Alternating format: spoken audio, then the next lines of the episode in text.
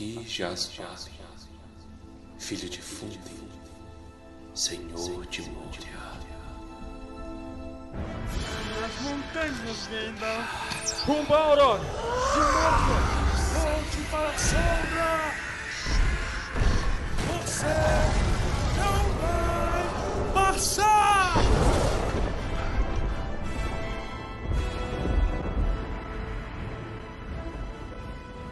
Almares, senhoritos e senhoritas, o meu nome é Pedro. O meu nome é Geraldo de Rivia, dançando e rodando e matando bicho em Minas. E o meu nome é Geraldo, cara. Eu posso reivindicar este nome. Toda vez a gente entra em conflito, né, velho? Eu não tenho uma liberdade criativa nesse programa. Não tem, cara. Sai no murro e decide. E eu sou a Giovana. Oi, Giovana, bem-vinda de volta. Muito obrigada. Me segurei pra não falar. Eita, Giovana! Todo mundo fala. Giovana ouviu falar de cogumelo e voltou pra gravar um episódio com a gente. Exatamente. Giovana é uma entusiasta de champignon, fica pescando os champignons nos estrogonofe e tudo. Eu mesma. Giovana é de Minas, é? Eu praticamente sou. Giovana não é de Minas. Cite quatro tipos de pão de queijo. Pão de queijo com cheddar, pão de queijo com chocolate, pão de queijo com carne e pão de queijo com patê de ervas. Pronto. É brasiliense. velho. É, Giovana claramente não é de Minas.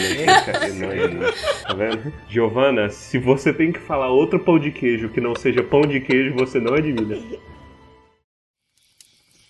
Capítulo 4. Atalho até cogumelos. Antes de mais nada, em nenhum momento é especificado esse tipo de cogumelo, da mesma forma que em nenhum momento é especificado o tipo da erva. Então aqui não é difícil ver por que o Senhor dos Anéis fez tanto sucesso em Woodstock. Aplicabilidade, Pedro, aplicabilidade. Também não indicaram qual é o tipo de atalho. Isso é importante. Isso é uma coisa importante também. Mano, vocês estão subvertendo tudo, velho. Ué, mas esse aqui é o nosso objetivo, é exagerar, cara. Eu já vou falar aqui que nós, tamo, nós já estamos chegando no, no ponto de alerta de Senhor dos Anéis. Já, já tá começando aquele ponto de não desista de me ler, por favor. Não, mas ó, nada, nada, nada, nada, a gente já tá na página 100 já, velho. Quem tá lendo com a gente já leu mais do que O Hobbit, quase. o Hobbit. A gente já leu o Hobbit inteiro em três capítulos. É verdade. O capítulo começa com as crianças acordando, né? Depois de uma noite de bebedeira, muita felicidade com nossos amiguinhos elfos. Frodo acorda tarde. Assim, o Frodo ele tá sendo perseguido. Ele sabe que tá sendo perseguido. Ele está com medo de morrer no coração dele, mesmo assim ele acorda tarde. É. E é isso aí. A culpa toda nessa porcaria é do Frodo. Frodo que é enrolado. São 120 milhas, dá aproximadamente 193 quilômetros do condado até Rivendell. É a distância de Unai até Brasília. Sucinha, só que não teria um cavaleiro negro atrás da gente. Exatamente. Se tivesse um cavaleiro negro atrás da gente, da gente andando de Naí até Brasília, velho, não dava nem um dia. Eles acordam, curte um- uma fruta, uma bebida que os, que os elfinhos deixou pra trás. O Pippin fala na cara de pau: Olha, se fosse por mim, eu teria comido tudo porque vocês não acordaram cedo, não, não merecia comer. O Pippin é chato, né, velho? É nada. velho. Melhor personagem. Eu sou Team Pippin. Caraca, o Pippin é muito chato, velho. Você que é chato. O cara já acorda, velho, e fala assim: É, Frodo, devia ter perguntado, sabe? Sobre os Cavaleiros Negros. Assim, eu, no seu lugar, eu estaria aterrorizado, Frodo. Assim, não é por nada não. Qualquer coisa, velho, derruba o Frodo, sai correndo. Os caras grudam no Frodo, você foge. Bom que enquanto eles estão no converseiro, ainda tá naquele soninho da manhã, o Frodo olha pra eles e fala: Eu não devia estar levando esses dois trouxa comigo, não, velho. Os caras vão morrer, velho. Os caras não dão conta. Primeira beliscada no mamilo, velho. Esses caras morrem. Então, ele tá todo preocupado com os amigos. Então, eu acho justo. Isso, Giovana, tá certo. Mas é porque ele sabe o quão incompetentes os amigos dele são. É, isso é elogio disfarçado de, de ofensa.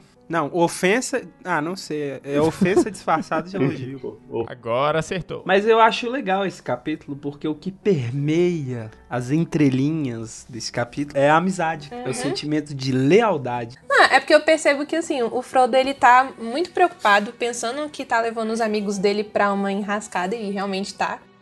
Porque ele que devia estar fazendo isso, né? Mas a galera tá vindo junto com ele. E eu percebo que o Sam, ele é, gente, muito fofinho o Sam. Adoro o Sam. Que ele, tipo, dá esse ânimo, assim, pro Frodo, pra ele continuar, sabe? Isso é uma amizade verdadeira e muito fofinha. Mas a verdade é que a lealdade do Sam é meio galhofa, velho. Ele é muito leal, é tipo uma lealdade que eu não entendo muito bem, porque talvez eu não seja tão leal. Eu acho que essa é a explicação. Você não entende a lealdade do Sam porque você nunca vai ser um Sam. Porque a lealdade do Sam, ela é única. Se tem algo que eu não duvido nesse livro é a lealdade do Sam. Eu considero o Sam um dos personagens principais, assim, pra toda a história, né? Com certeza. É porque o Sam é o personagem mais unanimemente bom. Ele em nenhum momento tem intenções ruins para com nada. É, você não vê maldade nele. E quando a maldade tenta agir sobre ele, ele age contra ela. Sam é o verdadeiro herói desse livro. A conversa dele com o Frodo é muito boa nesse capítulo, porque o Frodo tá falando assim: Ô Sam, chega aqui. Você tem noção de que eu tô indo pra boca do diabo, né? Então, você sabe o que que rola na, na boca do diabo? Sei sim, senhor. Pois é, então você tá querendo ir? Sim, sim. Sim, sim. Ô, ô Sam, eu vou morrer, Sam. Não, tem nada não, não vai morrer. Se você morrer, eu morro também. Eu morro também, não tem nada não, senhor. Não tem nada não. Vamos, vamos lá que eu cuido do senhor, eu, eu te faço Batata. isso, batata. É porque os elfos ontem viraram pra mim e falou: não sai de perto dele. Eu não vou sair de perto dele. É bonito isso, porque a gente descobre que o- os elfos tiveram uma- um papo com o Sam. Eu, se tivesse no lugar do Sam, na hora que os elfos falaram. Porque o Sam, ele já tinha essa intenção de não abandonar o Frodo, né? Fiquei com medo do Gandalf. Na hora que os elfos. É, na hora que chegasse o Gildor e falasse assim: Ei, cara, não larga o Frodo, viu? Aí eu automaticamente eu vou largar. pensar: Ah, agora que eu vou largar. É. Agora que eu vou largar, ninguém manda em mim. Mas essa, essa lealdade do Sam, tipo, não é característica dos hobbits em geral. O Sam é muito único com essa lealdade dele. Ele é. Os amigos do Frodo em geral, eles são eles são muito leais a ele, eu acho. O Pippin também é, o Merry também é. Eles só têm uma maneira um pouco diferente de mostrar e eles mostram isso na jornada em horas diferentes. Mas em geral, a trupe dos hobbits é muito unida e muito leal uns aos outros. É, eu acho que pelo menos essa que a gente observa é. Não, não sei dizer se isso é uma característica que foi sendo cada vez mais construída com o passar da aventura e do que eles vão passar junto.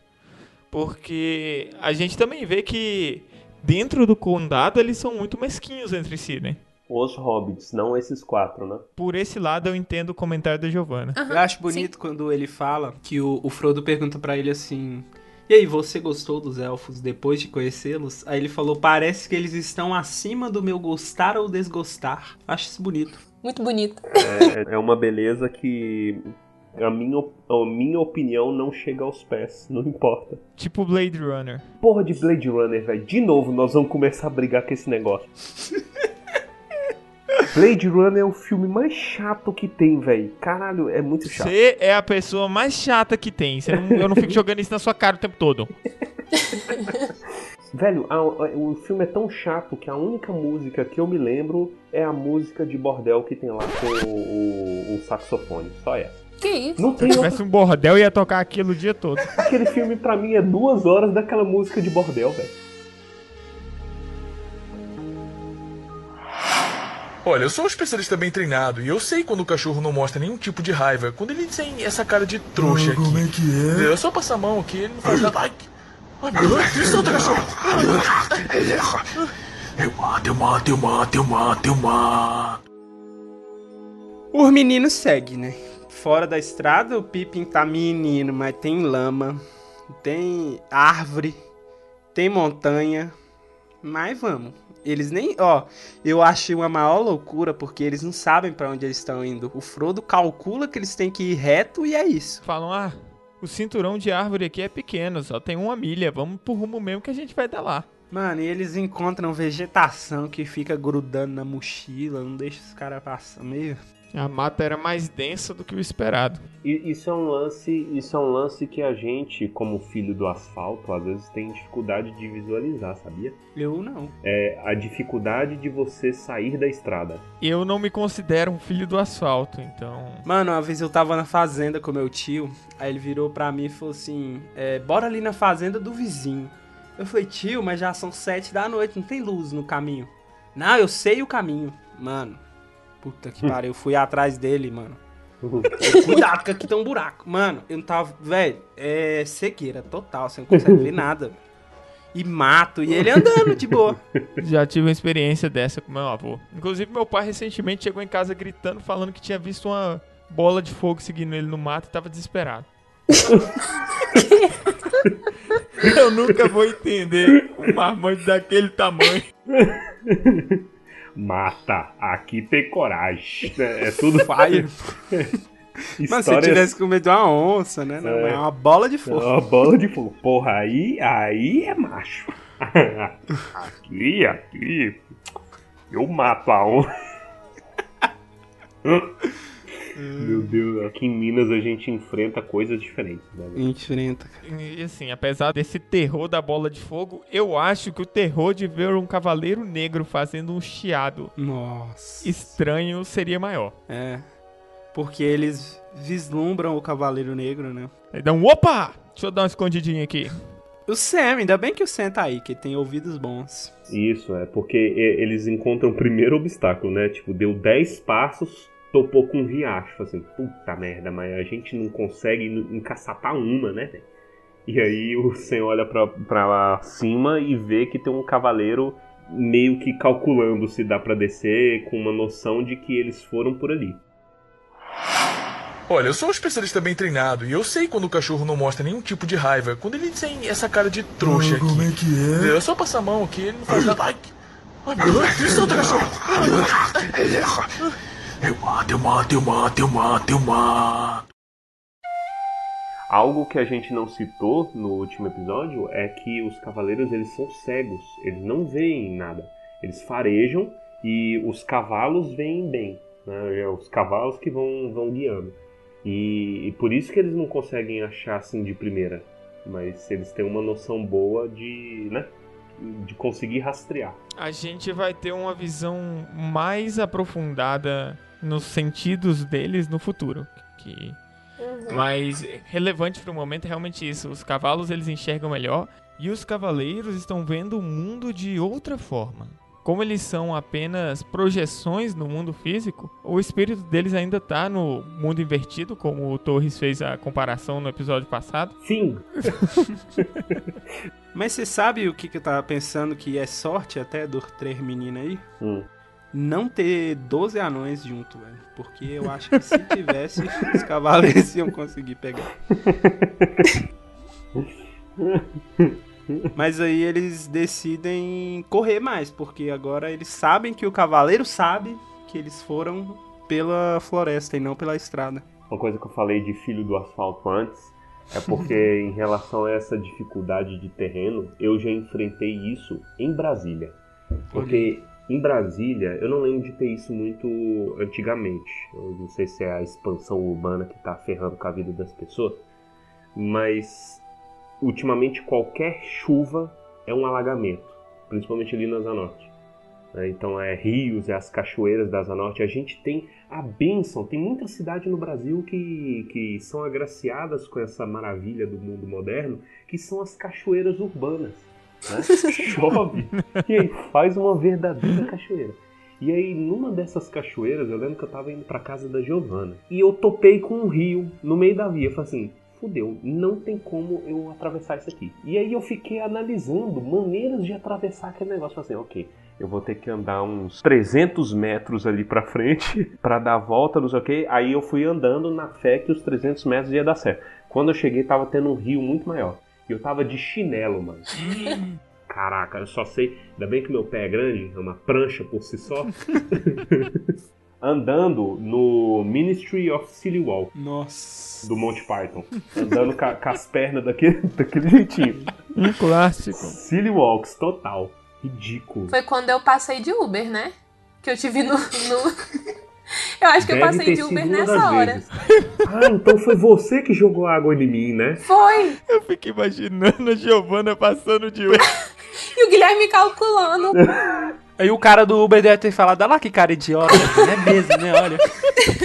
Pensa bem, ainda bem que não tinha um cavaleiro negro, Isso, é o agravante. seu encalço. Olha, eu sou um especialista bem treinado e eu sei quando o cachorro não mostra nenhum tipo de raiva. Quando ele tem essa cara de trouxa aqui. Como é que é? É só passar a mão aqui, ele não faz nada. Ai, ai meu Deus, é outro cachorro. Eu mato, eu mato, eu mato, eu mato, eu mato. Quando o Tolkien começa a descrever muitos lugares, eu fico meio perdido. Falando mal do Tolkien. Não, não tô falando mal. Ele é muito inteligente pelo que faz. Parabéns, Tolkien.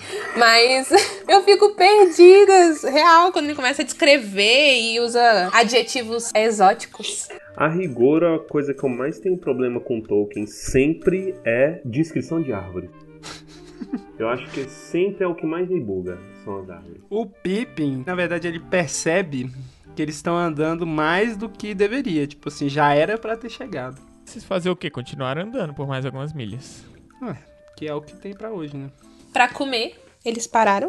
É lógico. Se fosse eu, também pararia pra comer.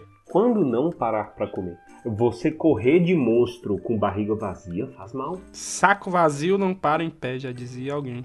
Isso, saco vazio não corre de cavaleiro negro. E aí já vem as descrições do que eles comeram. É, começaram a beber uma bebida clara que tinha o aroma de um mel feito de muitas flores e era maravilhosamente reconfortante. Gente, reconfortante pra adjetivo de bebida. Muito legal, gostei. Exótico. Isso é droga. Certeza.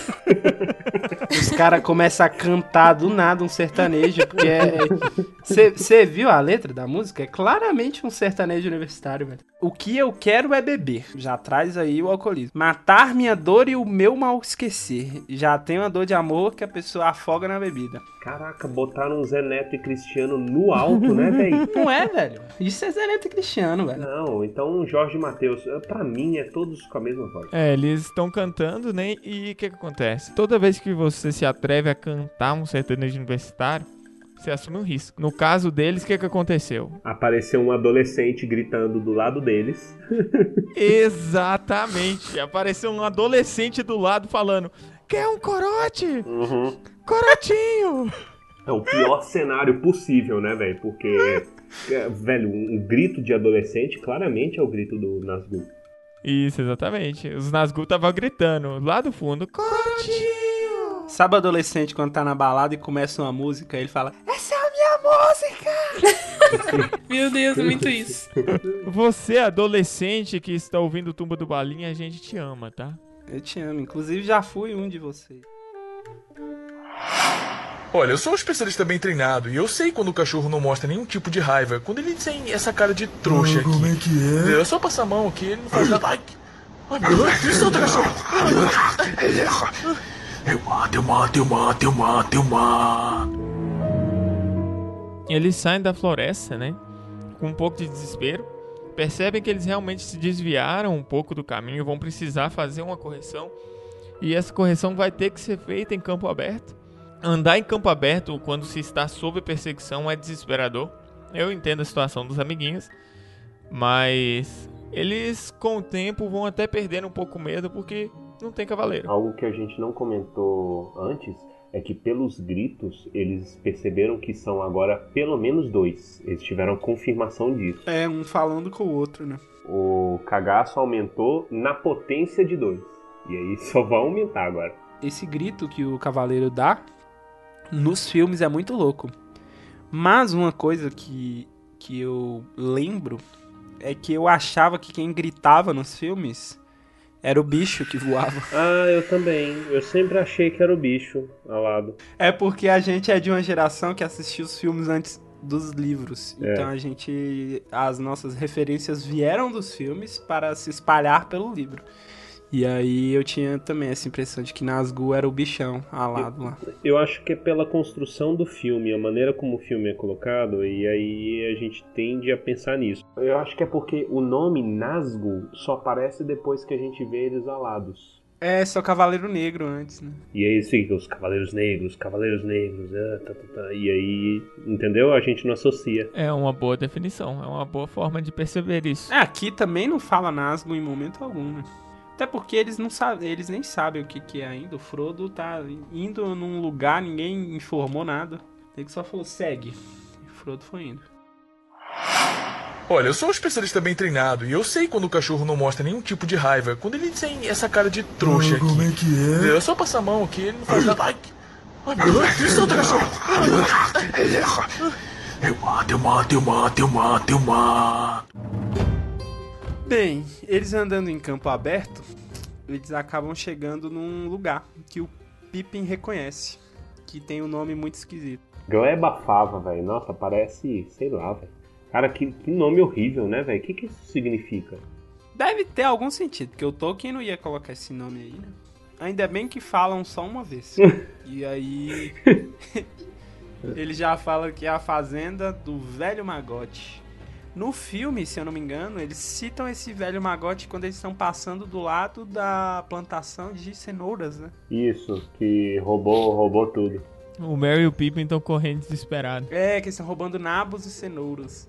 Mas aqui a gente é apresentado ao velho Magote, porque na verdade eles reconhecem, e aí o, o Pippin fala, não, a casa dele é logo ali, vamos pra lá. Porque eu conheço ele, eu tenho a- os contatinhos, que o Mary vinha aqui direto, porque o velho Magote é muito amigo da, dos Brandebooks. E aí, como o Pippin é parça dos Brandebooks, ele era da casa. Tá aí uma coisa interessante. Eu não sei, porque eu não sou doutor tradutor, mas talvez se algum ouvinte souber melhor, pode mandar pra gente. É a tradução do nome do magote. Porque Hum. no inglês, farmer maggot. E maggot é, traduz pra larva, é um insulto, seu verme, né? Tipo, sei lá, Vegeta falando.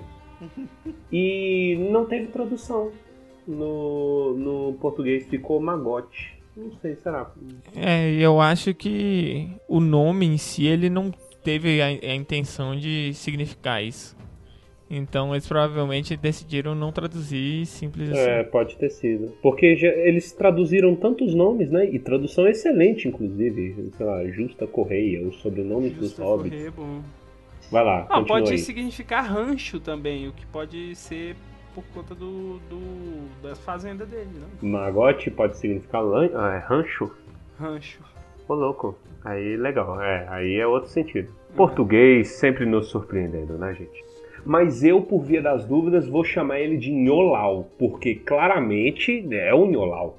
É, eu não posso discutir em relação a isso, não. Mano, isso Nholau. aqui é claramente a gente vê que o Maurício de Souza copiou o Tolkien e que a turma da Mônica se passa lá na Terra dos Books. É, concordo. Claramente é o Nholau, velho. Não, não tem condição. É roubando, roubando cogumelo. Quem é que rouba cogumelo? Quem é que, quem é que fabrica cogumelo? Existe fazenda de cogumelo? É, a gente não sabe qual é a procedência ou a história desses cogumelos. É É verdade. porque a é, na nossa cultura, cogumelo não tem uma importância tão grande assim, né? É verdade. Quando você fala champignon, a pessoa pensa em quê? Baixista do Charlie Brown, nem lembra de cogumelo. Ah, com certeza é nisso que eu penso mesmo. com certeza. Mas realmente o cogumelo como um todo ele não é parte da nossa cultura alimentícia. E tanto que eu lembro que eu fui descobrir essa história que um povo tem aí de colocar é, champignon no estrogonofe depois de muito velho, entendeu? também. Nunca tinha ouvido falar nisso, não, nunca foi parte da convivência ali. Minha Não. avó colocava champignon no estrogonofe. Sua avó é do futuro. é, sua avó é à frente do tempo. Minha avó é, é do futuro. Em Brasília o povo sempre pôs. Mano, mas o, o menino é doido, porque o Frodo tem uma história antecedente aí com o Sr. Magote, já que o Frodo era o Chico Bento, né? Isso, claramente o Chico Bento. E ele tava com medo porque o velho Magote já tinha dado um sacode nele, É uma coça. na costa. e o menino entra direto, de frente, assim, ó. Mas na verdade o Pipe foi esperto, porque se ele entra pelo lado, o cara já ia chegar atirando já. Isso. Ele é o Fuzzy Confusão. De novo, vamos citar o Fuzzy Confusão. Minha propriedade! Isso me lembra o Cosmo no, nos Padrinhos Mágicos, que ele fala assim: ah, a gente, o time fala, a gente tem que ir pra Idade Média. Aí ele se transforma num cara de careca e pançuda. Pronto, tô na Idade Média. Criança, saiam do meu gramado. Mano, o Cosmo é um dos melhores personagens da ficção. Nossa, era muito bom, cara. Mas o, o Frodo, você vê aí também como os traumas passados ainda, ainda pesam na vida do Frodo, né, velho? Que o bicho fica impactado. Mas é porque também esse menino magote, esse velho magote, é o Ramsay Bolton, né, velho? O cara solta os cachorros pra cima da galera. Não quer nem saber, né, velho? Não quer saber. Mas o cara, eu vi, eu acho que até nesse, nesse capítulo eles falam, porque ele mora numa região um pouco complicada. Então o bicho tem que se defender, é sangue no olho o tempo inteiro. É, e depois a gente vai descobrir que ele é um fofo, na verdade. É bom, é bom os nomes, né? E, e o, o Tolkien faz questão de repetir o nome dos cachorros várias vezes. Garra, presa, lobo, venham meninos. Como que você não ama cachorros? Primeiro, como que você não ama cachorro? Cachorro todo mundo ama. Você tem que amar cachorro. Se você não ama cachorro e você tem um cachorro, você é um babaca. Você é um babaca. Você tem que amar o cachorro. Aí o que que acontece? Olha o nome desses cachorros. Como que você não ama um cachorro chamado... Meu Deus, gente, isso aqui é o ápice do amor canino. Garra, presa e lobo. Ô Garra, vem cá, Garra. Você calcule como eram esses cachorros. Era maior que o Sr. Magote, provavelmente, né? o seu Magote era um hobbit. Meu pai era pequenininho, uma vez a gente arrumou um fila Hum. e teve que levar ele pra roça, porque o fila era muito feliz e ele pulava e ele era maior que o meu pai. Quando ele ficava em pé, Uhum. ele punha as duas patas no ombro do meu pai assim, velho. Uma vez ele derrubou meu pai, foi muito ridículo. Mas ele era muito feliz. Ele derrubou meu pai, lambeu a cara do meu pai inteira, velho. Eu olhei meu pai no chão e Fila, eu só lembro do, do adestrador de cães da Discovery, me fugiu o nome aqui agora. Que fizeram um meme com ele, que ele tá falando assim, ó. Ah, assim, ó, o cachorro, você sabe que ele, que ele é amigável quando ele faz essa cara de trouxa aqui. Aí eu, fila. Eu lembro. Aí um fila com a linguinha pra fora, fala assim. "É." César Milan. Olha aí, esse é o nome do cara, muito bom. Mas o senhor Magote, o que, que ele faz? Quando ele vê os três meninos entrando, ele solta os cachorros. Só que os cachorros são bem obedientes. Eles só chegam perto da galera e fica cheirando. Falou, pega, ferrou. Aí o Pippin já grita, ele reconhece o Pippin e aí... É, a casa do Sr. Magote é no condado, né? É, só que é bem afastado. No limite do limite do condado. Ah, tá. Então eu posso considerar como um vizinho, né? Não, é que eu só lembrei uma história de vizinhos. É que teve uma vez, quando eu era pequena, menor, é, eu super lembrei de vizinho, esse senhor Magote aqui. Aí eu reuni com as minhas amigas é, aqui no prédio e a gente não tinha o que fazer, né? Porque a gente não era, não era daquelas crianças que ficava o dia todo no celular. Aí a gente tava pensando no que, que a gente ia fazer. A gente pensou em fazer uma votação da melhor porta da portaria aqui do prédio. Isso é coisa de hobbit. Caralho, isso é muito Isso, coisa a gente de Hobbit. anotou todos os apartamentos e foi subindo de andar por andar e analisando as portas. Ah, não, aí não. aí é demais. Criança não presta mesmo. Criança não presta. A gente deu nota pras portas e aí no final a gente falou: não, beleza, poderia ficar só por isso aí. Mas a gente tocou na campainha da porta vencedora pra falar com a pessoa que a porta dela foi a mais bonita. A gente tocou a campainha e aí uma, uma faxineira atendeu lá. Aí beleza, ela olhou pra gente com a cara de quem são essas meninas, né? Aí a gente falou: Ah, parabéns, a sua porta foi considerada a porta mais bonita da portaria. Imagina a cara da mulher, velho. Mais aleatório possível. A mulher tava com uma vassoura com uma cara de sem paciência. Aí a gente tinha cortado uns papéis pra servir de confete. Porque a gente ia jogar na pessoa, tipo, parabéns, uma comemoração. Meu não, vocês não Deus. fizeram isso. Vai, continua que eu tô chocado já. A gente pegou os confetes depois da comemoração e de ter falado que a porta dela era mais bonita. E a gente jogou pra cima e a gente começou a bater palma, tipo, dar parabéns e tal. E a mulher com cara de bunda. Meu Deus. No todos os momentos. Meu Deus, tá certa a mulher. Essa mulher, ela pensou, Deus abençoe a camisinha. Não, mas o final. o final foi triste. Porque ela olhou pra gente e falou assim: Ah, beleza, vocês vão limpar essa sujeira aí agora, né? Aí a gente, vamos. Aí ela fechou a porta na nossa cara E a gente teve que catar todos os papeizinhos que a gente tinha jogado no chão com- na comemoração. E só foi isso.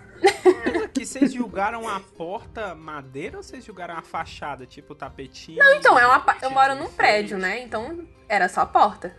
Então, não eram todas iguais? Grande. Não, tipo, tinha umas portas coloridas, enfim. Tinha cada, cada porta é diferente aqui do prédio. Era criança, velho. Eu imagino que ela devia julgar até os arranhados. Com coisas, certeza. Ao contrário, no olho mais. Nossa, não. A gente tocava campainha e saía correndo pelo elevador. A gente pegava o elevador ainda. A gente nem descia nas Nossa, não, velho. Isso, isso aí Isso, é isso é crime. Essa, essa história seria extremamente aplicável ao Frodo e ao Sr. Magote, desde que houvesse cogumelos envolvidos em algum momento. Exatamente. Não, É a mesma coisa. Ele chegar e falar assim: Senhor Magote, o senhor tem os melhores cogumelos do condado. Muito obrigado. Aí pega a cesta e vai embora. Sai correndo. Eu tô incrédulo com essa história. Eu também tô um pouco. Exato. É por essas e outras que eu sou a favor do cidadão brasileiro já nascer preso. E aí você ir soltando ele ao longo da vida. O cidadão brasileiro nasce corrompido Isso. e a sociedade o, o- o torna puro. Olha, eu sou um especialista bem treinado e eu sei quando o cachorro não mostra nenhum tipo de raiva, quando ele tem essa cara de trouxa aqui. Como é que é? É só passar a mão aqui, ele não faz nada. Ai, ai meu Deus, isso é outro cachorro. Eu mato, eu mato, eu mato, eu mato, eu mato. O Frodo, quando ele vai contar a história, ele fala que ele era um rapazola. Eu só consegui pensar na banda de pagode. Que nem é pagode, é reggae, né? Nem lembro dessa banda. Mas rapazola é um termo muito errado. Rapazola é uma banda?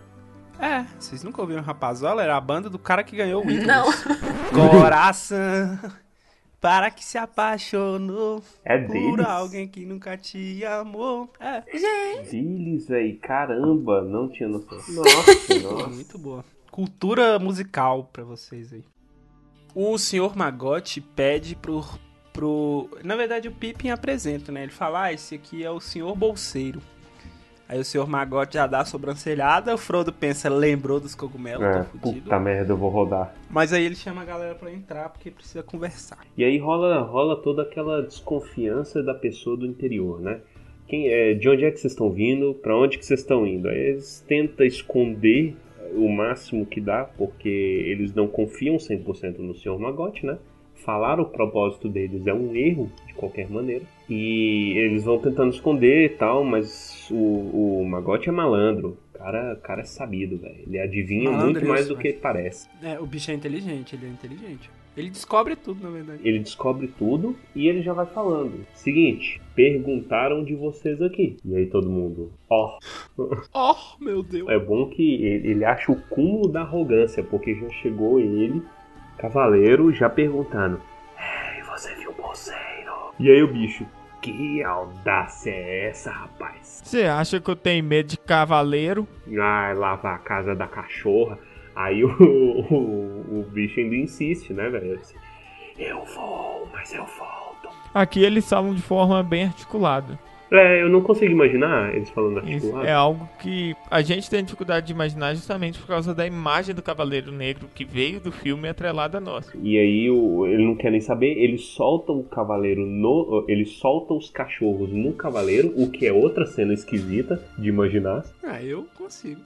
É porque eu não consigo imaginar o cavaleiro não dando one hit KO no magote. Ah, Eu fiquei refletindo sobre isso. Por que, que os cavaleiros não matam mais? Eles estão só de perguntinha. Ei, cadê bolseiro? Ei, Só assim. Mas você vê que ele tenta é, negociar com o velho Magote. Ele fala: se você vira o bolseiro, você me conte e eu trago ouro. Então eu não sei quais eram as intenções ali.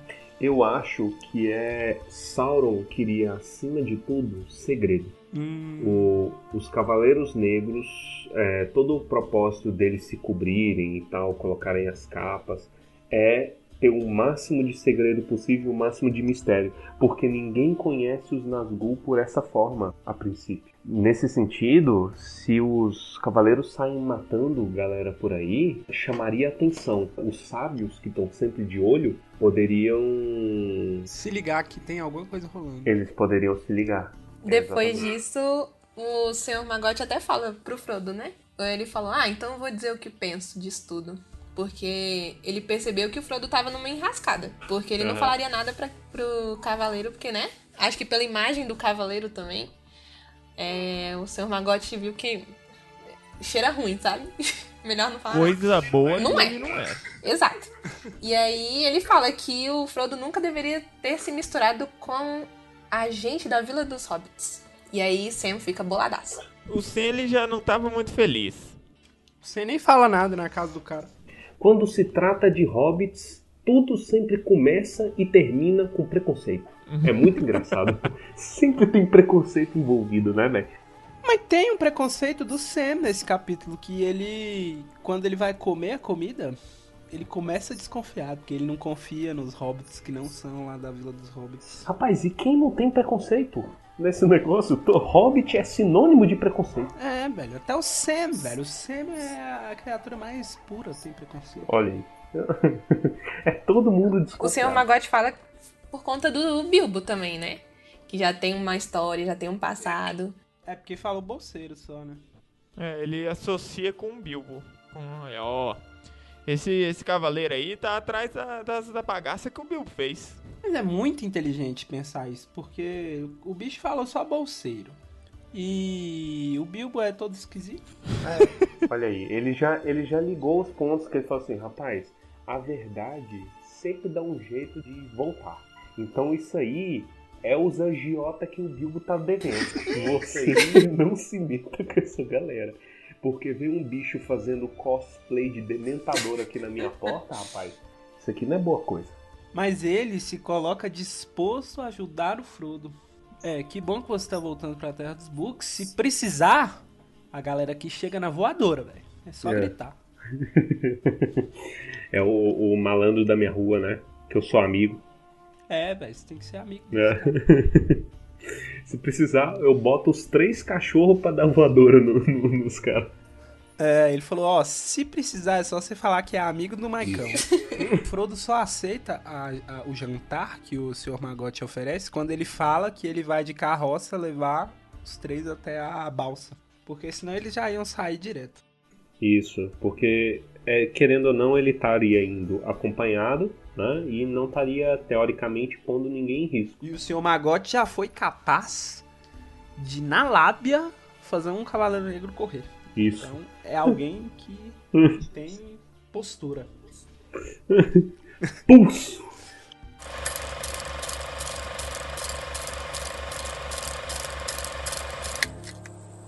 Bem, senhor Frodo, folgo em saber que o senhor tenha tido o juízo de voltar para a terra dos Book. Meu conselho é o seguinte: fique aqui e não se misture com o pessoal de fora. Terá amigos nestas partes. Se algum desses sujeitos pretos vier aí atrás do senhor de novo, eu cuido deles. Direi que está morto, ou que deixou o condado, ou qualquer coisa que desejar. E não estarei mentindo, porque parece que é do velho Sr. Bilbo que eles querem notícias, né? Talvez tenha razão. É, vejo que tem suas próprias ideias. Está na cara que não foi nenhum acaso que trouxe o senhor e aquele cavaleiro aqui na mesma tarde. Pode ser que minhas novidades não tenham sido tão novidades assim para o senhor no final das contas. Não estou me pedindo que me conte nada, que deseje guardar para si, entenda. Mas vejo que está metido em algum tipo de problema. Talvez esteja achando que não vai ser tão fácil chegar até a balsa sem ser capturado, imagino. Estava pensando nisso. Mas temos que tentar chegar até lá. Isso não se faz sentando e pensando. Então receio que devemos ir. Somos imensamente gratos por sua gentileza. Tive pavor do senhor e seus cachorros por mais de 30 anos, senhor Magote. Apesar de o senhor poder rir do que digo. É uma pena. Perdi um grande amigo e agora sinto em partir tão depressa. Mas voltarei, quem sabe, um dia, se tiver uma chance. Será bem-vindo quando vier. Mas agora tive uma ideia. Está quase no fim do dia e nós vamos cear. pois nos deitamos logo depois do sol. Se o senhor e senhor Peregrine e os outros puderem ficar e comer alguma coisa conosco, ficaríamos satisfeitos. Nós também ficaríamos, mas temo que devamos partir imediatamente.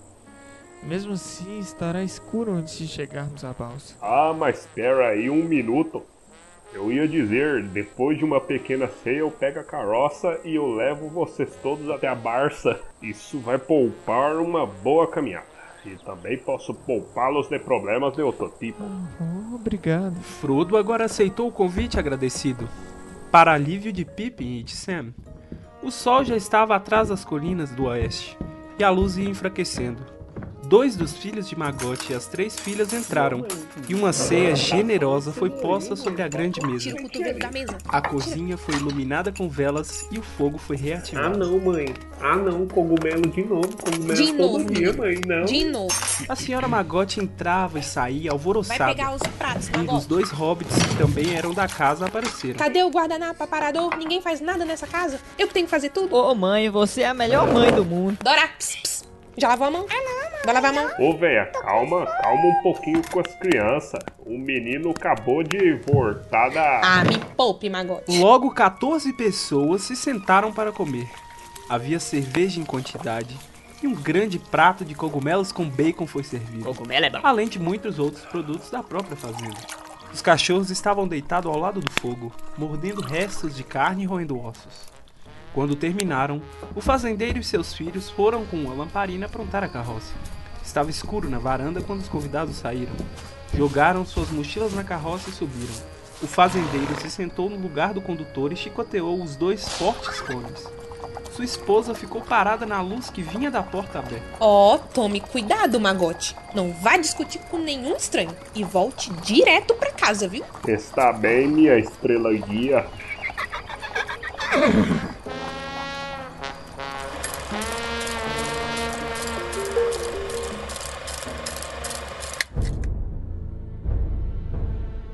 E eles saem noite adentro. Não quiseram perder mais tempo, visto que o perigo já estava ali. Havia um pouco de neblina quando eles saíram. E o Magote avisou que a neblina vai ficar mais densa, mas que ele não iria acender as lamparinas até que estivesse voltando para casa. Porque, né? Naquele momento era um momento de certa tensão. E aí o Tolkien brinca com os nossos corações. É, ó, bem na hora que estavam descarregando as mochilas e descendo, ouviram que todos tinham receado. Cascos na estrada adiante, indo na direção deles. Isso aí é uma sacanagem. Isso é uma sacanagem. Esse capítulo ele constrói um nível de tensão durante o desenvolvimento dele. Desde a primeira vez que a gente vê o cavaleiro lá atrás, na passagem do rio, o ápice dele está nesse momento. A gente achar que o cavaleiro está chegando. No fim das contas é o Mary. Parabéns, Mary. Parabéns, Mary. Quase que tomou uma bala no meio da, da nádega. Se tivesse arma, Mary estaria com problema. Ainda bem que seu Magote não levou os cachorros. é difícil para uma construção. Aqui a gente vê uma versão muito simplificada disso, porque não é a intenção do Tolkien gerar medo nem nada do gênero. Mas existe um artista de mangá muito famoso chamado Junji Ito, em que quando ele aplica esse tipo de situação, sempre que existe a construção de algum tipo de suspense, é o leitor que irá dar ritmo àquele suspense. Então sempre vai ter a cena de uma pessoa olhando assustada, mas a coisa que a pessoa vê tá na outra página. Então o leitor tem que interagir e virar a página para que aquele suspense seja aplicado. E se- no caso seria uma extrapolação do que a gente viu aqui. Olha só, não deu nem tempo de colocar o Otaku Alert. Muito boa consideração. Eu sou contra a inteligência. Mas o Mary chega todo rapazola de cachecol. Por isso que eles confundiram. É engraçado que parece aquelas cenas de filme. Pedro citou mangá, vou citar aquelas animações da Disney, que a sombra do cara chega, você acha que é gigante. Ah, Aí chega do lado ah. tipo, o Mary chegando, a sombra tava gigante. E quando chegou do lado era só o Mary. de e aí, galerinha? Chegou mandando um hang loose. que na verdade o Mary chegou porque ele já tava preocupado que O, o combinado não, não tinha O sido. Mary chegou porque eles não tinham chegado. É, e aí ele foi lá ver o que que tava rolando, porque ele achou que o menino tinha caído num buraco. É. O menino sumiu. Mas é isso, aí na verdade daí pra frente o senhor Magote se despede, né? Que ele fala, ah, a véia vai ficar preocupada porque ela fica aflita depois das, das seis. Depois da ceia. E a senhora Magote faz uma cesta pros meninos também, né? Com cogumelo. Com bacon. Olha que gracinha, né? E aí o Frodo dá um sorrisinho e vai pra balsa. É, aí ele vai pra baixo. E é isso. E com esse maravilhoso cheirinho de cogumelos, nós encerramos mais um capítulo de Tumba do Balim. Um capítulo pequeno, mas com um episódio produzido com muito amor. Como tudo que nós fazemos para vocês, nossos ouvintes maravilhosos. Não deixe de divulgar o Tumba do Balim para os amiguinhos. A gente precisa da ajuda de vocês para continuar crescendo. Siga a gente no Instagram, siga a gente no Twitter. Tumba do Balim é sempre Tumba do Balim. Visitem também o nosso sítio online, conhecido como o website, conhecido como Só Vai Lá, meu amigo, www.tumbadobalim.com.br. Lá tem os episódios, eles estão divididinhos, você pode acessar eles lá em cima, pode pesquisar por participantes, tá, tá, tá bem legal. Dúvidas, sugestões, comentários cretinos, tudo pro tumbadobalim.gmail.com. E muito obrigada, Giovana, pelo pulinho que deu aqui hoje. Obrigada, vocês. Vamos agora para os comentários cretinos extremamente com cheiro de cogumelos do episódio de hoje. Começando comigo mesmo, eu quero saber se esses produtos possuem o selo orgânico para serem vendidos como tal. Quem é você? A Anvisa? Sou Anvisa do Condado. Uma vez um colega de trabalho meu, ele mora num sítio, né? E ele começou a vender uns alfaces. E ele comentou assim, enviou um e-mail para todo mundo da empresa, falou: "Olha, esses alfaces aqui, eles são um produto orgânico, né? Eu não uso nenhum tipo de agrotóxico nem nada. Eles são criados aqui no quintal de casa". E uma pessoa re- respondeu esse e-mail com cópia para a empresa inteira, dizendo o seguinte: "Você não pode dizer que esse seu produto é orgânico porque você não possui o selo de produto orgânico que você tem que obter junto ao governo. Então você pode parar de mentir, por favor. Caraca, velho, que tapa na cara, desnecessário, cara, querendo vender umas alfaces só, né? Pois é, mano. Só não comprar, né, velho? E vamos agora para o comentário do nosso amigo Baessa. Cara, todos os cogumelos são comestíveis. Alguns apenas uma vez. Tadã! Muito bom. Muito bom que a gente conseguiu imortalizar essa piada, velho. É um- Sim. uma das piores piadas da história. É maravilhoso. Eu adoro. Eu rio sozinho às vezes, lembro da piada e rio. E agora, Giovana. Então, mais que um comentário cretino eu tenho pra fazer, na verdade é um conselho de amiga. Não irrite os seus vizinhos e muito menos jogue confete na porta deles, porque um dia você vai precisar da ajuda deles. É um excelente conselho. Olha. Eu não posso dizer nada, só aceitar. E vamos agora para Torresmo. Torresmo. Torresmo. Gente, reler Tolkien é uma delícia. Vamos recomendar aí pra todo mundo releia Tolkien, leia Tolkien, leia Tolkien várias vezes, porque é muito bom. Você sempre descobre uma coisa nova. Nessa releitura, o que nós estamos descobrindo que Tolkien influenciou Maurício de Souza. Frodo é o Chico Bento de Tolkien. Muito bom, velho. Excelente. É a coisa cortou e pregou, velho. São, são muitas semelhanças para ser mera coincidência.